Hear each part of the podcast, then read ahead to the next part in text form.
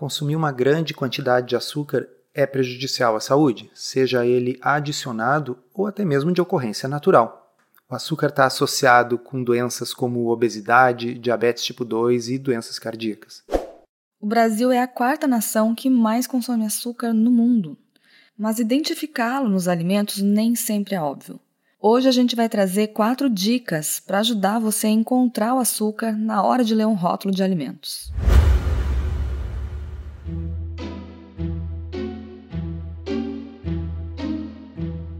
Comida sem filtro. Saúde, low carb, estilo de vida, evidências científicas e, claro, nossas opiniões. Toda semana um episódio novo e gratuito para você. Comigo, Dr. Souto. E comigo, Sari Fontana. Para ser avisado a cada novo episódio e receber as referências bibliográficas no seu e-mail, cadastre-se em drsolto.com.br/podcast.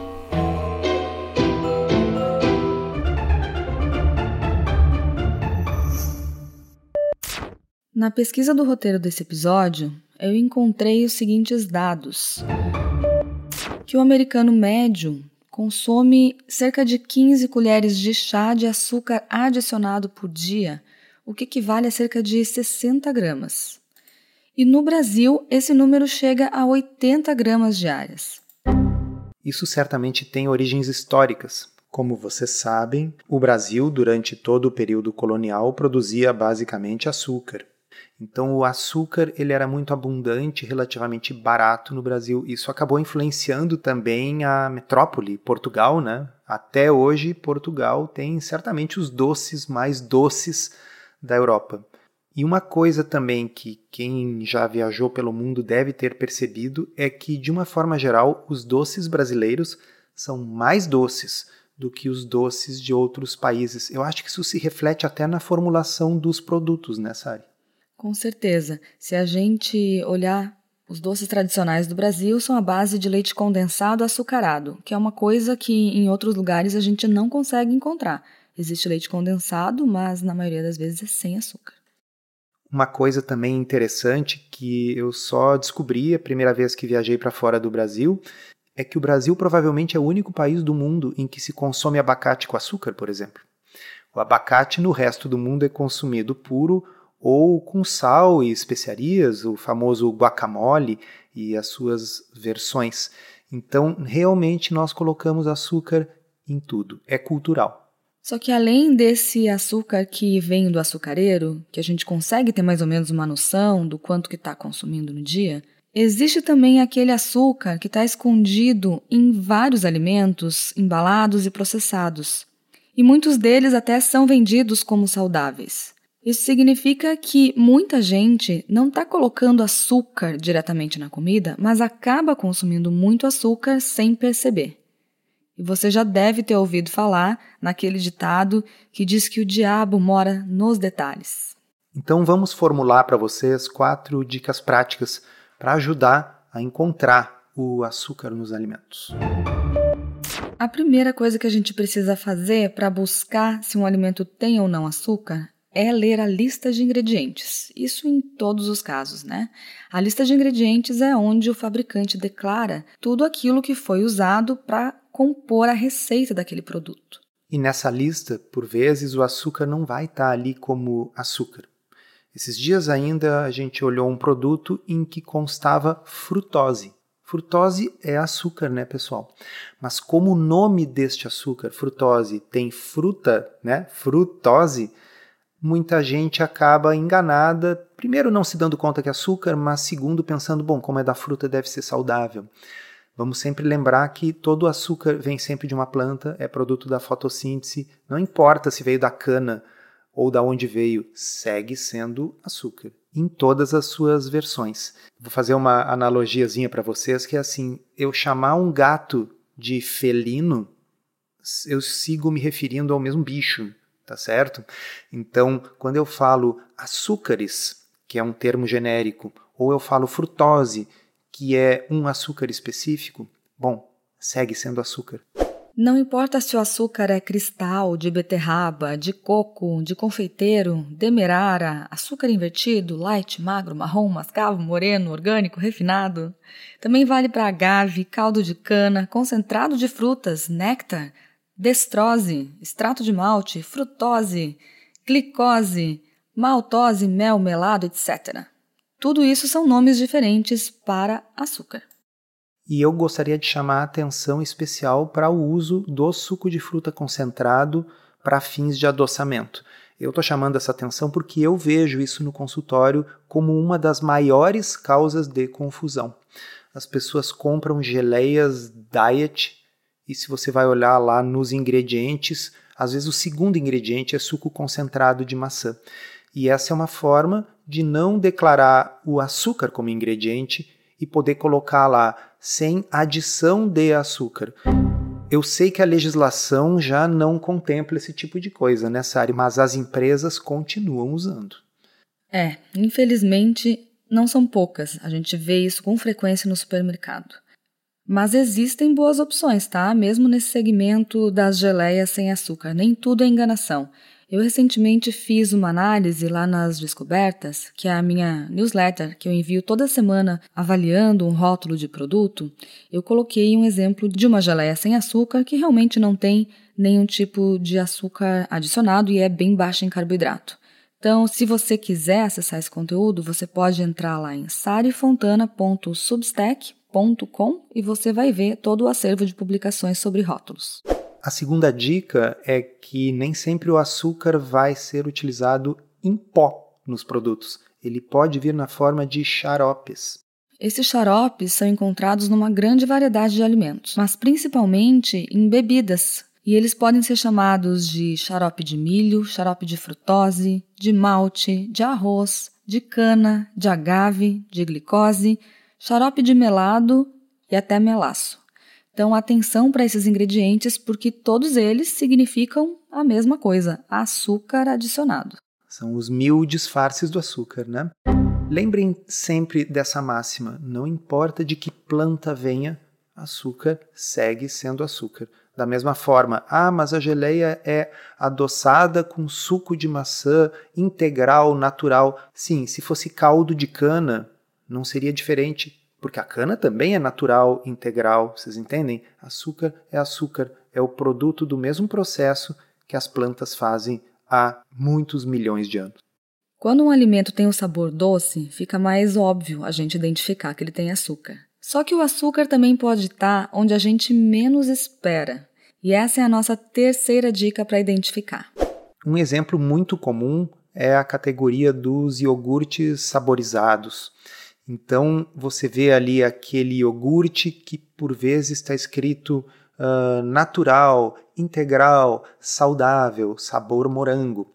E se você não lê o rótulo com atenção, você não encontra o açúcar, porque vai ter ali o primeiro ingrediente leite, eventualmente até a fruta, no exemplo que eu falei aqui, morango, e lá pelas tantas tem preparado sabor morango e aí tá entre parênteses o que é o preparado. E aí o preparado é cheio de açúcar, ou seja, o iogurte foi adoçado com uma espécie de geleia de morango feito com açúcar.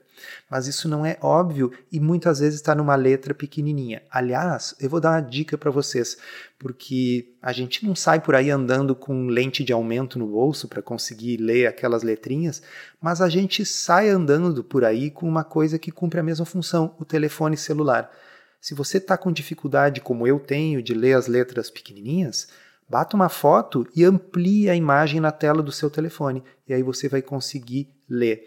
Façam isso se vocês não querem ser enganados, levar gato por lebre, achando que estão tomando um produto que não tem açúcar e que muitas vezes tem. E claro que o gosto doce deve denunciar isso, mas lógico que o produto poderia ser adoçado com adoçante. Mais uma vez, para saber, você vai ter que ler. Mas ainda falando desse exemplo de iogurte, pode acontecer, e eu já vi, de você pegar um iogurte natural que a princípio não tem sabor de nenhuma fruta, e dentro da lista de ingredientes você encontra algum xarope para deixar aquele sabor um pouco menos ácido, para dar uma equilibrada e para deixar mais adequado ao que o consumidor espera. Então, mesmo esses iogurtes naturais podem sim ter não apenas açúcar, como também algum amido. E não é tão pouco assim, tá? Alguns potes de iogurte podem ter até 6 colheres de chá, 29 gramas de açúcar. Outra coisa que tem uma cara de saudável, mas que tem um monte de açúcar, são aquelas barras de cereal integral, que na verdade são barras de açúcar, como se fosse uma guloseima, uma sobremesa. Algumas delas têm até 16 gramas de açúcar. Na verdade, elas costumam ser um monte de amido, quer dizer, grãos, né? Amido, que são agregados, colados juntos por açúcar. Isso é que são essas barras.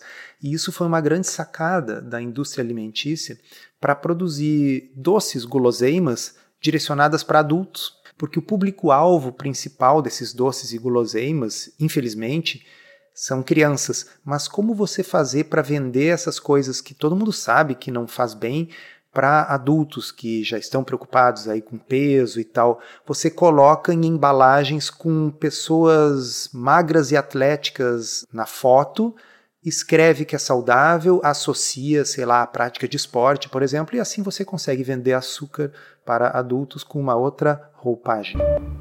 Se você quer aprender a fazer low carb de um jeito certo, que funciona e sem loucuras, considere se inscrever no Podcurso. É um curso todo em áudio em que a gente responde de forma prática as 50 principais dúvidas sobre o assunto. São mais de 25 horas de conteúdo para você ouvir quando quiser, com a gente e convidados especiais. Você pode conhecer os detalhes acessando drsolto.com.br barra podcurso.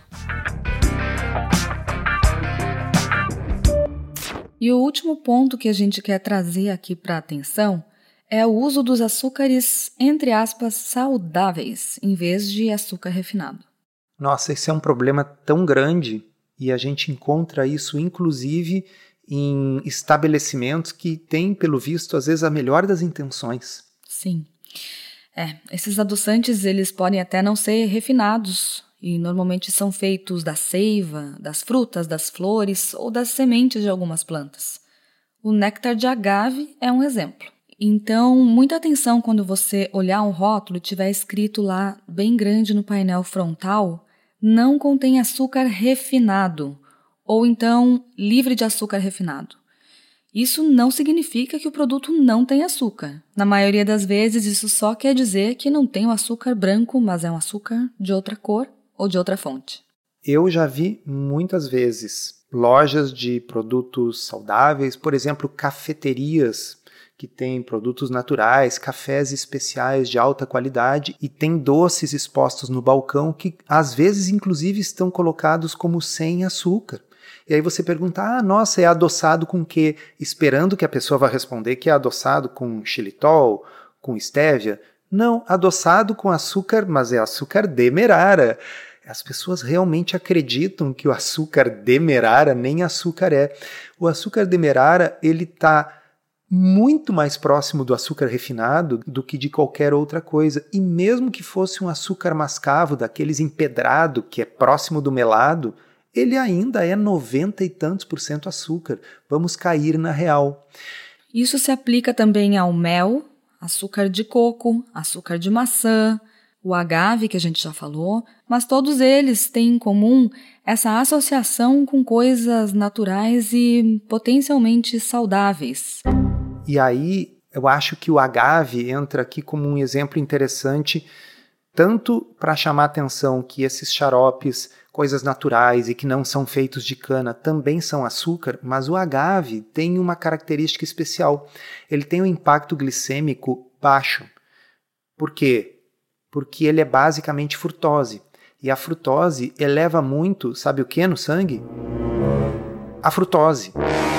Ter frutose elevada no sangue é fator de risco para um monte de coisas. A frutose é o que mais causa gordura no fígado e resistência à insulina. Eu não estou dizendo aqui que as pessoas não devam comer frutas, é que a quantidade de frutose presente numa quantidade normal de frutas é pequena. Mas no agave, nós estamos falando num produto refinado, em que a frutose está concentradíssima. E aí, se você for medir a glicose depois de 30 minutos, uma hora do consumo do agave, ela não vai subir muito, porque você não tem um aparelho para medir a frutose no sangue. Então não caiam nessa. Todos os açúcares, entre aspas, naturais, são açúcar. Até porque o açúcar do açucareiro branco também é natural, ele também vem de uma planta. Quanto ao mel, deixa eu fazer uma pergunta para vocês. Vocês já pararam para pensar por que, que a abelha não é verde? A abelha não é verde porque ela não tem clorofila, ela não faz fotossíntese. O açúcar do mel não veio da abelha. O açúcar do mel veio das plantas, como todos os açúcares que a gente consome. A abelha vai lá, consome o açúcar da flor, concentra esse açúcar loucamente dentro da colmeia por evaporação até que sobre uma coisa que é fortíssima, concentradíssima em açúcar. Então, se a gente vai consumir mel, a gente vai consumir em pequena quantidade, pelo mesmo motivo que a gente vai consumir qualquer açúcar em pequena quantidade, porque um pouquinho de açúcar está bem. Por exemplo, se eu comer um chocolate 80% cacau, tem um pouco de açúcar, mas é uma quantidade pequena. Se eu comer um pouquinho de mel, tem um pouco de açúcar, mas é uma quantidade pequena. Agora, cair na falácia de fazer uma cheesecake adoçada com açúcar demerara. Ah, mas então ele não é açúcar branco refinado, eu posso comer. Você está praticando um baita auto-engano, mas o seu pâncreas ele é agnóstico se o açúcar é branco, marrom ou mel ou agave. E quando eu me exalto falando essas coisas, é porque, pessoal, acontece, eu vejo isso no consultório todos os dias. As pessoas fazendo essas substituições com a melhor das intenções. Ah, eu estou adoçando com açúcar de maçã. Eu agora estou fazendo um bolo com aveia integral e adoçado com mel. E eu fico angustiado, porque as pessoas estão fazendo um esforço, muitas vezes, inclusive, comprando ingredientes que são bem mais caros e cujo resultado biológico no organismo será essencialmente o mesmo. Então, esse tópico aí dos açúcares, entre aspas, saudáveis, ele é bem importante. Saudável é consumir o mínimo de açúcar possível. Esse episódio foi roteirizado e produzido por nós. E se você gostou, aproveita para divulgar, encaminhe para os amigos e se inscreva para não perder os próximos episódios. As informações contidas neste podcast são apenas para fins informativos e podem não ser apropriadas ou aplicáveis às suas circunstâncias individuais. Este podcast não fornece aconselhamento médico ou profissional e não substitui a consulta com um médico e ou nutricionista. Não use este podcast para diagnóstico ou tratamento médico. Qualquer sugestão é apenas uma recomendação geral, que não é específica para qualquer pessoa ou doença em particular.